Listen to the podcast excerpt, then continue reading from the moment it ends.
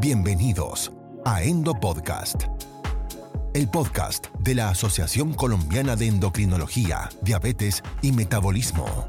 En este episodio hablaremos sobre clasificando el riesgo cardiovascular de la juventud a la vejez con el doctor Alex Ramírez y el doctor Robinson Sánchez. Este podcast es patrocinado por Laboratorio Tena, marca líder en incontinencia. Bienvenidos. Advertencia. Este material es exclusivo para el cuerpo médico. Todos los casos clínicos aquí presentados son únicos y es importante hacer su propia investigación. Buenos días, buenas tardes o buenas noches, según cual sea el tiempo para ustedes.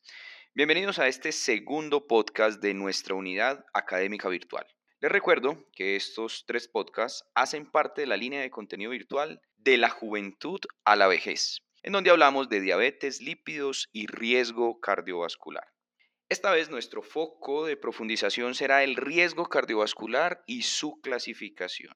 En esta segunda entrega de los podcasts y para este cometido les cuento que hoy tenemos un invitado de lujo. Pero antes de mencionar todos y cada uno de los pergaminos de nuestro invitado, quisiera darle primero una calurosa bienvenida a este espacio virtual al doctor Robinson. Robinson, ¿cómo estás? Hola Alex, pues mira, muy bien y muy contento y estoy encantado de estar hoy aquí en este podcast organizado por la Asociación Colombiana de Endocrinología, de Diabetes y Metabolismo Quiero agradecerte, Alex, por darme esta oportunidad para hablar uno de los temas que más nos apasiona a nosotros los cardiólogos, que es definir y enfocar a todos los pacientes de acuerdo al riesgo cardiovascular. Perfecto, Robinson. Entonces, el doctor Robinson Sánchez García es médico internista y cardiólogo clínico con más de 13 años de experiencia. Se graduó en la Universidad El Bosque Trabaja actualmente como cardiólogo clínico en la Fundación Cardiovascular que tiene sede en Bucaramanga. Su práctica particular está en el Centro Médico Clínica Bucaramanga. Adicionalmente a eso, tiene otros roles el doctor Robinson.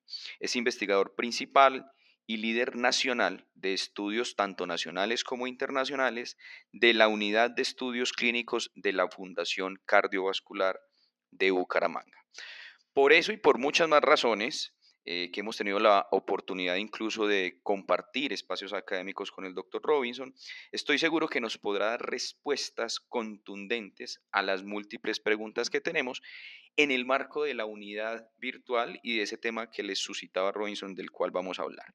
Entonces, no vamos a hacer más preámbulos y vamos a entrar en materia. Les cuento a nuestra audiencia, como es de costumbre en este espacio de podcast, que nos vamos a referir el uno al otro con nombres de pila. Entonces, Robinson, la primera pregunta, hermano, para todos es muy importante, es que empecemos por definir, ¿cierto? ¿Qué es el riesgo cardiovascular? Adelante, Robinson. Pues mira, Alex, esto es muy importante y el riesgo cardiovascular eh, es un término que deberíamos conocer y manejar independientemente de cuál sea nuestra edad o nuestra condición de salud, ya que este eh, clasificación nos da un pronóstico que se relaciona directamente con cuál es la probabilidad que tenemos de padecer una enfermedad del sistema cardiocirculatorio, principalmente relacionado, como su nombre lo dice, con el corazón, los grandes vasos y además nos determina cuál puede ser el riesgo de presentar o padecer accidentes cerebrovasculares, ya que estas son patologías muy prevalentes y que causan la mayor cantidad de muerte a nivel global.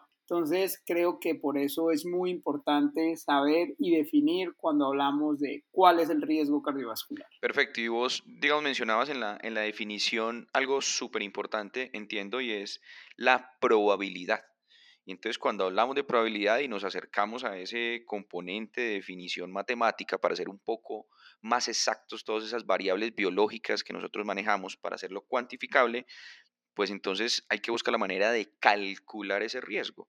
Y en este momento, ¿cómo se calcula? ¿Cómo se hace? ¿Cuáles son las herramientas más importantes? ¿Y por qué es importante calcularlo definitivamente? Pues mira que cuando los pacientes nos llegan a nuestra consulta, muchas veces llegan preguntando, bueno, ¿cuál es el riesgo cardiovascular que yo tengo?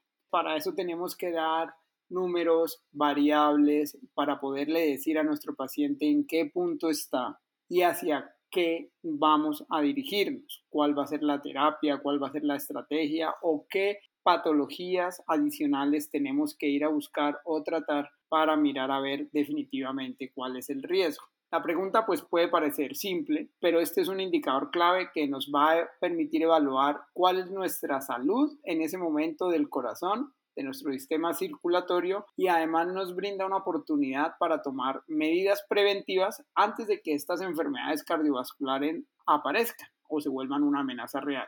Esto es muy importante porque tenemos que saber en qué edad o si es para los jóvenes o si es para los adultos, no importa. Es independiente de que tengas la edad que tengas, de que tengas 20, de que tengas 40, de que tengas 60 o de que tengas muchos más años, debemos comprender cuál es tu riesgo cardiovascular para tomar las mejores decisiones sobre el estilo de vida, sobre la dieta y sobre cómo van a ser tus controles médicos. Es esencial que en toda la consulta profesional que nosotros hagamos, calculemos este riesgo cardiovascular para poder mirar de qué se puede beneficiar este paciente y cuáles pueden ser, si no tiene un riesgo cardiovascular elevado, cuáles pueden ser aquellas intervenciones preventivas para que ese riesgo cardiovascular permanezca estable y no se incremente. Perfecto, Robinson. Digamos que en todo este concepto nos has dado tips y claves como muy, muy importantes. Una de ellas es lo que hacemos en las diversas especialidades y esperamos que nuestros colegas de atención primaria también lo hagan y es hacer objetivo eso que para el paciente parece ser muy abstracto. Entonces, una de las maneras didácticas como hacemos es contarle al paciente de manera objetiva cuál es la posibilidad que en X número de años, como lo vamos a ver eh, en adelante, de 100 pacientes similares a las características que tiene el paciente, tengan un número o un evento específico a través del tiempo. Entonces estamos haciendo a través de estos cálculos un proceso de hacer objetivo el riesgo. Y eso nos permite a través de números expresarnos de manera más contundente con nuestros pacientes. Y el otro factor que quiero resaltar que, que Robinson mencionaba es el componente preventivo. O sea, es la manera en que nosotros en las diversas especialidades le damos fuerza a que el paciente se nos enganche con la prevención para evitar todas esas condiciones de los diferentes sistemas que nos contaba Robinson previamente. Ahí entonces ya pues nos surge una, una, una inquietud y es Dentro de ese cálculo del riesgo cardiovascular, ¿cuáles son los factores más importantes, los de mayor impacto, los de mayor magnitud en esa probabilidad de desarrollar enfermedades cerebrocardiovasculares y circulatorias? Entonces, ¿cuáles son los principales, Robinson? Bueno, Alex, esta pregunta es supremamente importante porque tenemos dentro de todos los factores, factores de riesgo que son modificables y factores de riesgo que no son modificables. Nosotros tenemos que actuar sobre aquellos factores de riesgo modificables para disminuir la carga de enfermedad. Es muy importante recordar que las enfermedades cardiovasculares, cardiocerebrovasculares, son la principal causa de muerte en el mundo. Entonces, en todos aquellos factores de riesgo que yo pueda incidir y disminuir, debo actuar. Dentro de los principales factores de riesgo que tenemos en todas las escalas que se han realizado a través de la historia y que utilizamos nosotros en una consulta para saber cuál es el porcentaje de riesgo cardiovascular o la probabilidad de tener un desenlace fatal a 10 años, tenemos la edad, obviamente, la edad sabemos que a medida que envejecemos es uno de los factores de riesgo más significativos, es uno de los factores de riesgo no modificables y con el envejecimiento sabemos que va envejeciéndose también el árbol coronario, la, el, el corazón, sus grandes vasos y es un factor de riesgo cardiovascular mayor. Otro factor de riesgo que es no modificable es el género. Los hombres tendemos a tener mayor riesgo a edades más tempranas en comparación con las mujeres, pero a medida que la mujer envejece y que entra en su menopausia, esa probabilidad o ese riesgo se invierte, siendo mayor riesgo en las mujeres de mayor edad.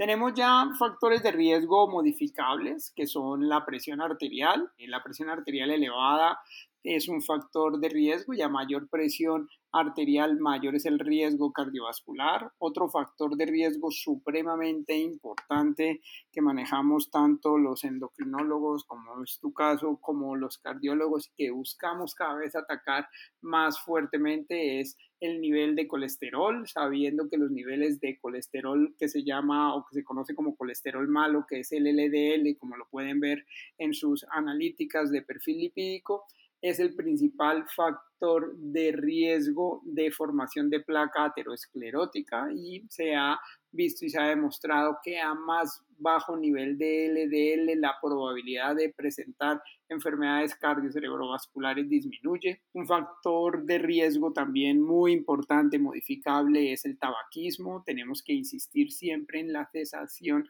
absoluta del hábito del tabaco, ya sea con medicamentos, psicoterapia, psicología, con todas las estrategias en cada consulta debemos preguntar si el paciente fuma, si ha fumado o si ya dejó de fumar y ayudarle a esa parte. Una patología que ven ustedes todos los días es el adecuado control del azúcar, o sea, de la diabetes. La diabetes es un factor de riesgo cardiovascular y hay escalas específicas para los pacientes diabéticos para mirar el riesgo cardiovascular y hasta las guías de, que se presentaban en el 2019 se hablaba que todo paciente diabético tenía riesgo moderado o alto o muy alto riesgo cardiovascular, en ningún momento se consideraba que un paciente diabético tuviera riesgo bajo.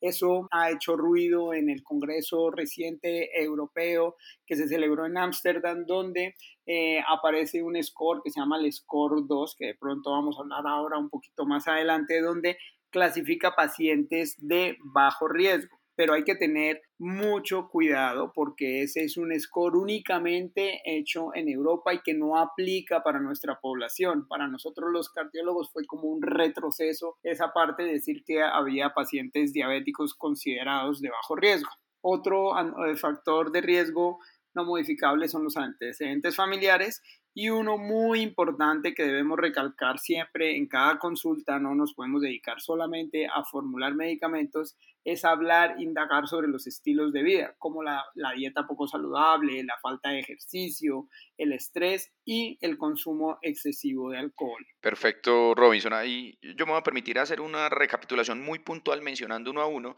para destacar un par de, de elementos importantes. En cuanto a los no modificables, entonces tenemos edad, género y antecedentes familiares. De ahí para allá casi que todos los podemos modular y hasta cierto punto ser modificables. Presión arterial, niveles de colesterol, hábito tabáquico, el trastorno metabolismo los carbohidratos, cualquier sea su espectro, obviamente haciendo énfasis en diabetes, y todo lo que tiene que ver con estilos de vida, tanto la dieta como el sedentarismo, como el alcohol. Para nosotros también fue sorpresivo desde endocrinología el, concepto de los cardiólogos en el, en el, reciente congreso en cuanto a la disminución de riesgo cardiovascular y creo que eso ha suscitado debate y para todos los colegas que nos están escuchando todavía hay muchos elementos académicos que destacar ahí.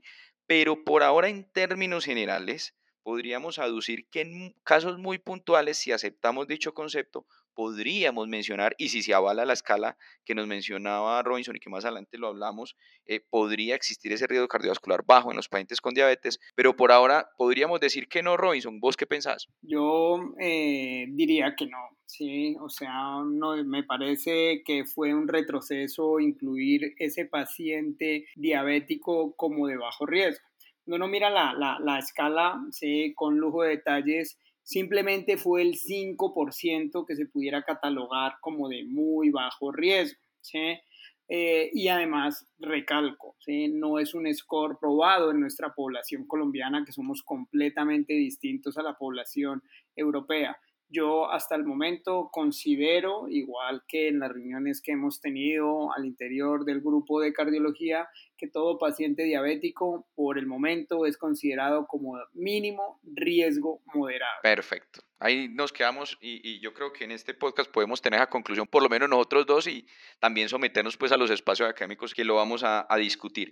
Y otro elemento que yo quiero resaltar mucho que nos, nos cuentan y nos, y nos comparten eh, los colegas es pues hasta qué punto insistir con los cambios en estilo de vida y eso del hábito tabáquico y el sedentarismo y el alcohol. Y quisiera resaltarles pues que nosotros tanto desde endocrinología y estoy seguro que desde cardiología nunca damos el brazo a torcer.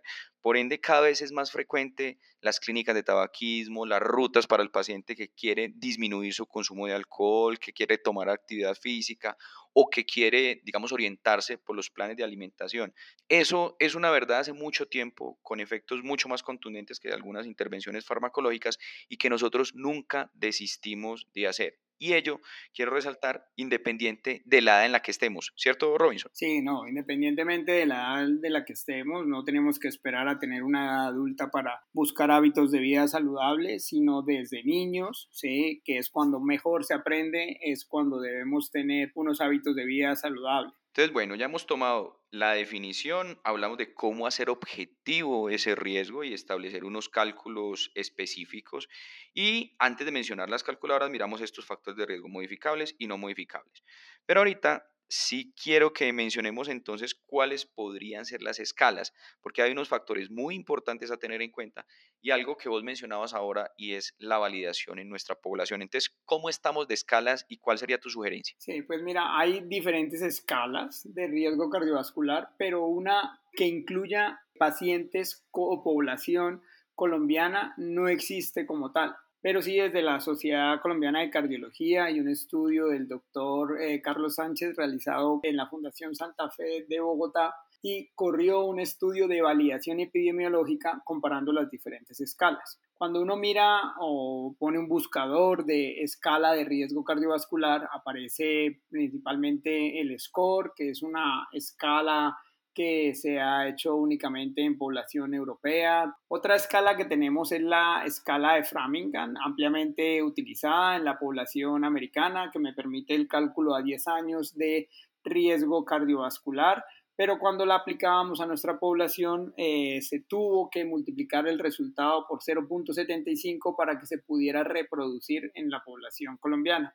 Con esta escala, aquellos pacientes de bajo riesgo cardiovascular no coincidía tanto con la población americana. Y de, como ya les había contado, el estudio de validación que hizo el doctor Carlos Sánchez considera y está muy de acuerdo con la eh, que es la escala que estamos utilizando y que debemos utilizar para nuestra población colombiana es la del Colegio Americano de Cardiología.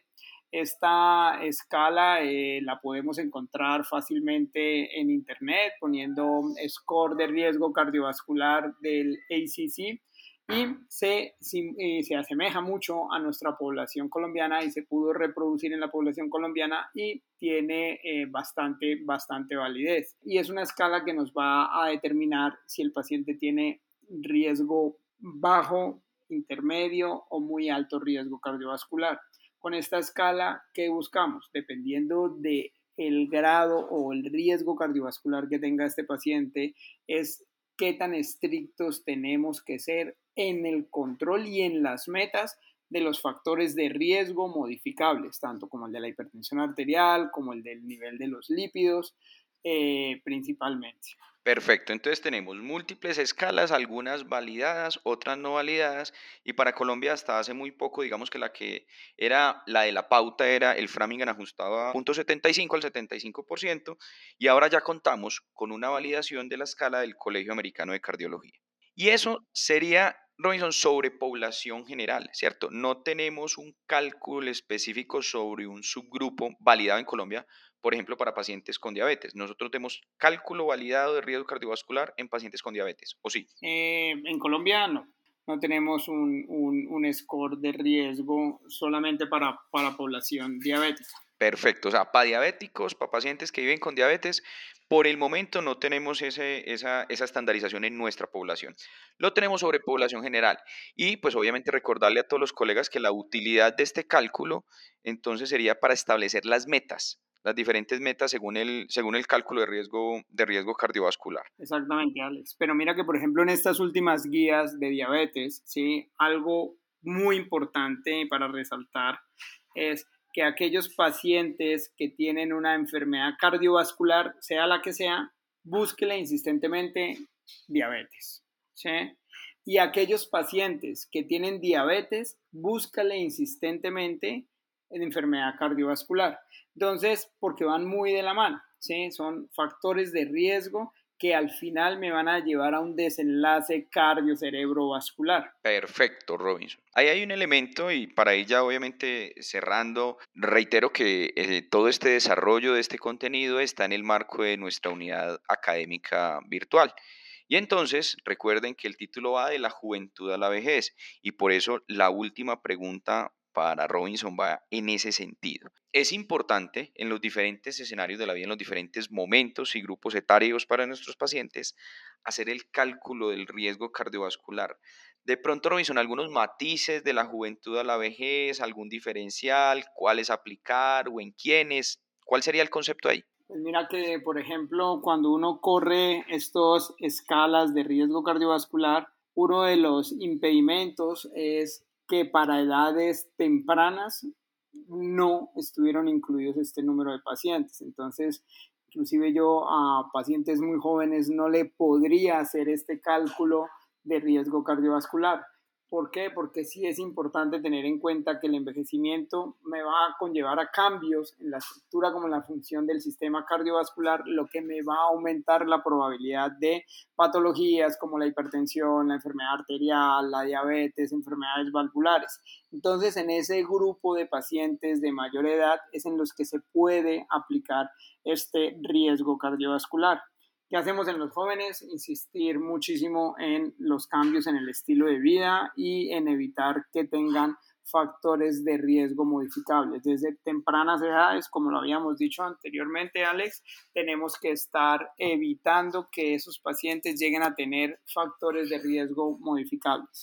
Perfecto. ¿Algún punto de corte en edad para decir paciente joven? De pronto, ¿en qué paciente ya no aplicar la, escala en edad? Sí, digamos por debajo de, de 45 años, eh, no, no tiene, no, es el primer punto que mira la escala. Entonces, por debajo de 45 años no, no, no, me da, no me va a dar, no está aprobada esa escala. Perfecto. Y por encima, o sea, ¿cuál sería, digamos, el límite mayor eh, como para que nuestros colegas digan, no, venga, por encima de esta no sería prudente aplicar las calculadoras validadas porque me van a dar una, un, dato inadecuado. ¿Qué punto de corte pronto superior? Sí, fíjate que está, la escala está hasta los 79 años, ¿sí? hasta los 79 años. Obviamente, tener más edad, más factor de riesgo, o sea, ya es un paciente que ya de por sí tiene riesgo cardiovascular, no le tendría que hacer esta escala porque ya sería un paciente de mayor riesgo. Estas escalas es como para mirar a qué paciente es de muy bajo riesgo y saber en cuánto tiempo tengo que volverlo a controlar. Ya pacientes de, que me superen esta edad o que me superen un, LDL por encima de 190, ya es un paciente que es considerado de por sí de alto riesgo. Perfecto, entonces ahí Robinson nos da dos límites importantes, 45 años hasta como límite inferior y como límite superior 79-80 años, es decir, de recordación entre 45 y 80 años nos serviría más el cálculo. De ahí en adelante no están tan validadas las, las escalas, pero de una vez la cuñita para el resto de los contenidos de la unidad virtual y en ese grupo etario mayor de 80 años, entonces, ¿qué es lo que vamos a hacer en el, en el riesgo cardiovascular? Y eso lo vamos a tratar en otras entregas, otros podcasts, lo hablamos en el webinar y también lo vamos a hablar en otros encuentros y haremos una profundización al respecto en el segmento del curso virtual que está anclada a la misma unidad que pues obviamente recibirán a través de todas las plataformas de la asociación la publicidad al respecto. Bueno, yo quiero recapitular antes de dar como el paso a, Robinson para que nos dé unos mensajes, unos mensajes finales. Quiero recapitular empezando y, mencionando que empezamos por definir, ¿cierto? El riesgo cardiovascular, luego dijimos que íbamos a hacer más objetivo el proceso y para hacer más objetivo el proceso, la necesidad del cálculo y la identificación de los factores de riesgo modificables y los factores de riesgo no modificables. En ese cuarto segmento de este podcast hablamos entonces, para retomarlo, el cálculo objetivo y con las calculadoras validadas y finalmente qué hacer según el grupo de edad, si en la población joven, cuál es el punto de corte y eso nos consolida y digamos que cumple el objetivo de este podcast de hacer una trayectoria del riesgo cardiovascular de la juventud a la vejez. Yo quisiera, Robinson, que nos dieras un mensaje final o unos tips importantes que quisieras vos que nuestros colegas al escuchar este podcast se llevaran a la casa. Ok, Alex, bueno, de todas maneras vuelvo a decir que muchísimas gracias por la invitación, me encantó estar aquí Y como mensajes finales yo diría, todos nuestros pacientes debemos enfocarlos dentro de un riesgo cardiovascular. Siempre que tengamos un paciente enfrente de nosotros, diabético, con enfermedad renal crónica o con enfermedad cardíaca, ya es un paciente que tiene un riesgo cardiovascular elevado. ¿Por qué? Porque tenemos que ir ganándole tiempo a esa enfermedad cardiovascular. Es muy importante clasificar a los pacientes para saber cuáles son las metas que debemos tener, tanto en hipertensión arterial, en cifras de glicemia, en cifras de perfil lipídico, y poder dar el tratamiento y hacer los cambios que necesitemos para disminuir la enfermedad que más mata en el mundo, que es la enfermedad cardiocerebrovascular, la cardiopatía isquémica. Excelente, Robinson. El cálculo del riesgo cardiovascular definitivamente como un faro terapéutico para nuestros pacientes. Muchísimas gracias, eh, Robinson, y muchísimas gracias a todos nuestros escuchas, a todos los colegas que se vinculan a las actividades académicas de la Asociación Colombiana de Endocrinología. Los dejo con la invitación abierta a todas y cada una de las actividades de nuestra asociación y todas y cada una de ellas que están vinculadas a esta unidad académica virtual. Un abrazo para todos. Hasta luego, muchas gracias. Esto fue Endo Podcast.